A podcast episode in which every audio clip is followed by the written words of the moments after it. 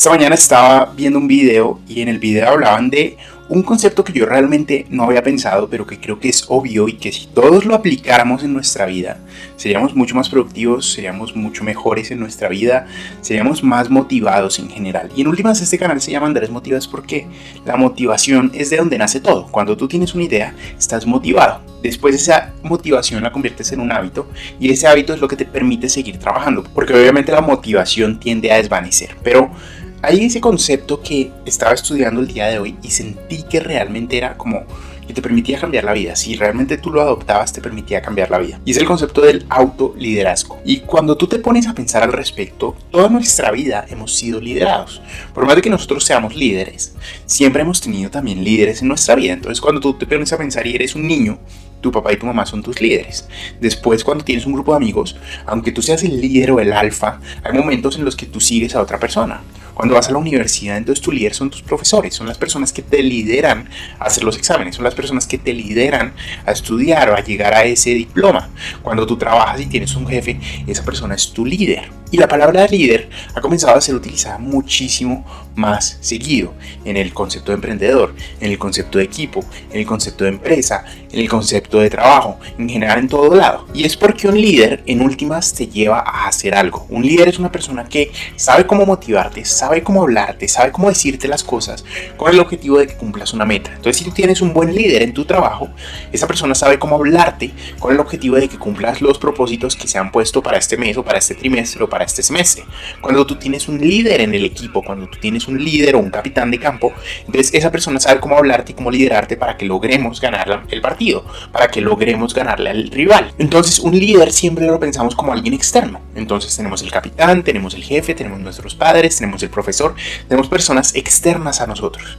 Pero el concepto se llama el auto liderazgo. Y cuando tú dominas el autoliderazgo, cuando tú dominas tú mismo saber cómo Andrés, de esta manera te tengo que hablar cuando estás desanimado para animarte y llevarte a tu éxito. De esta manera te tengo que hablar cuando siento que estás procrastinando para que dejes de hacerlo y comiences a hacer lo que tienes que hacer. Cuando tú dominas el autoliderazgo, entonces todo se hace mucho más fácil, porque sabes cómo te sientes y sabes cómo te tienes que hablar o cómo te tienes que motivar para que ese sentimiento cambie o por el contrario crezca exponencialmente con el objetivo de que ese sentimiento sea mucho más fuerte, pero siempre buscando que ese sentimiento sea positivo. Entonces cuando tú piensas y entras a un trabajo y tienes un muy buen líder, esa persona sabe cómo hablarte para que lleguen a los objetivos. Cuando tú tienes un muy buen líder, esa persona sabe cómo regañarte cuando no lo estás logrando. Cuando tú tienes un muy buen líder, esa persona sabe cómo hablarte cuando, por ejemplo, te sientes mal y de pronto no tiene que ver con tu trabajo, pero hay algo que está afectando. Cuando tú piensas que tienes un muy buen líder, realmente es una persona que te conoce tan integralmente, que sabe en qué faceta de tu vida estás actualmente y cómo hablarte con el objetivo de lograr lo mejor de ti. Y cuando tú lo piensas, tú, Andrés, en este momento, es la persona que más conoce a Andrés. ¿Cierto? O Juan es la persona que más conoce a Juan. O Pedro es la persona que más conoce a Pedro. Y cuando Pedro comienza a entender que él más que ser simplemente Pedro, tiene un rol de ser el líder de Pedro entonces Pedro comienza a actuar con el objetivo de ayudar a esa persona. No sé si a ustedes les pasa que hay el dicho que dice, es fácil predicar, pero es difícil cumplir.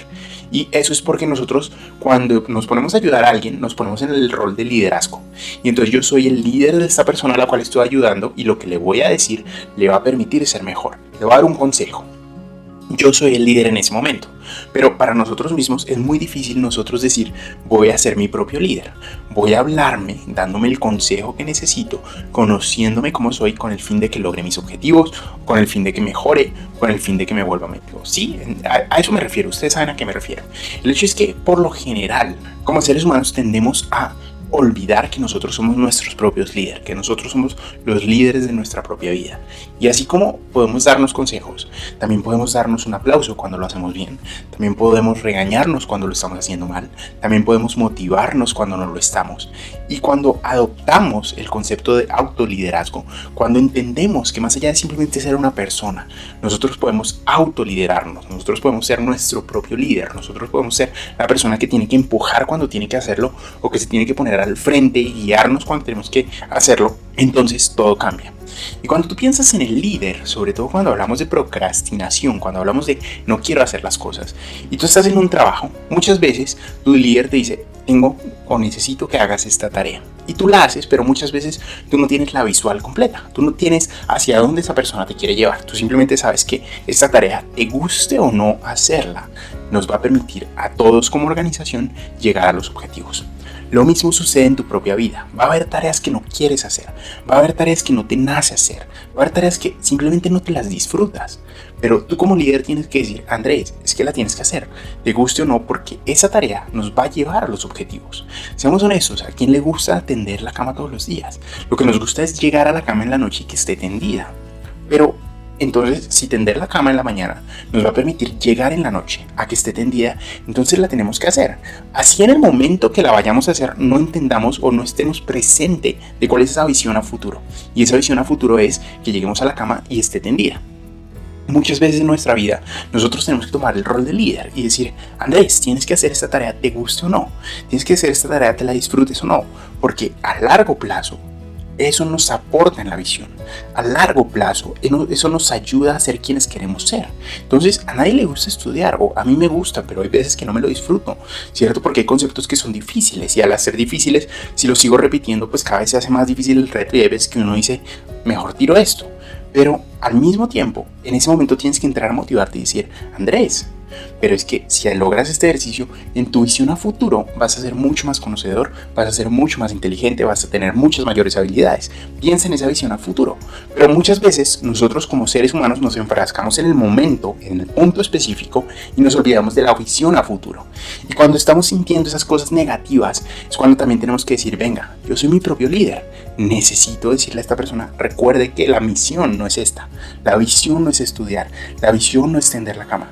La visión es ser más inteligente, la visión es tener mayores habilidades, la visión es ser mejor en el futuro, la misión es llegar en la noche y que la cama esté tendida y simplemente la levantemos, nos arropemos y a dormir rico. Hay veces que como personas tenemos que ejercer el autoliderazgo y muchas veces se nos olvida, muchas veces creemos que el liderazgo es para nosotros dárselo a otras personas o para nosotros recibirlos de otras personas, pero la realidad es que nadie te conoce mejor que tú y si tú mismo te empoderas y te autolideras, te aseguro que todo a tu alrededor va a cambiar. Te aseguro que todo a tu alrededor va a ser mucho mejor. Eso chicos, mi nombre es Andrés y en este canal todos los días hablamos de productividad, bienestar y emprendimiento. Y el día de hoy hablamos claramente de bienestar.